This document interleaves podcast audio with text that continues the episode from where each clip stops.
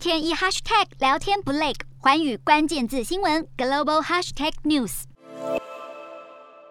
俄罗斯入侵乌克兰，引发国际挞伐。日本祭出制裁，取消俄国最惠国贸易待遇，对俄国经营人士资产扩大冻结范围，并禁止俄国某些产品进口。俄国总统普丁去年才提到希望建立日俄友好关系，但遭日本制裁，引发俄方不满。二十一号宣布退出与日本签订二次大战和平条约的谈判，并冻结双方争议性领土相关的联合经济计划，同时取消日本公民的免签入境待遇。第二次世界大战末期，苏联出兵占领千岛群岛，并在战后宣称拥有该群岛主权，但遭日本驳斥，也就是所谓的北方四岛争议。这也使得两国至今还没有正式签约终止二战交战状态。日本首相岸田文雄日前在参议院被询时，回味日本政坛多年，再次使用固有领土一词称呼北方四岛，更指出俄罗斯是非法占领该地区。日媒分析，未来如果俄国战败，日本将有机会通过外交等手段拿回北方四岛。而俄罗斯本月二号才派直升机入侵日本领空，没想到又宣布将在日俄争议领土上进行防空飞弹演习，预计试射二零二零年底配备于泽州岛的地对空防空飞弹。对此，日本当局透过外交途径表达立场，并严正抗议，强调无法接受。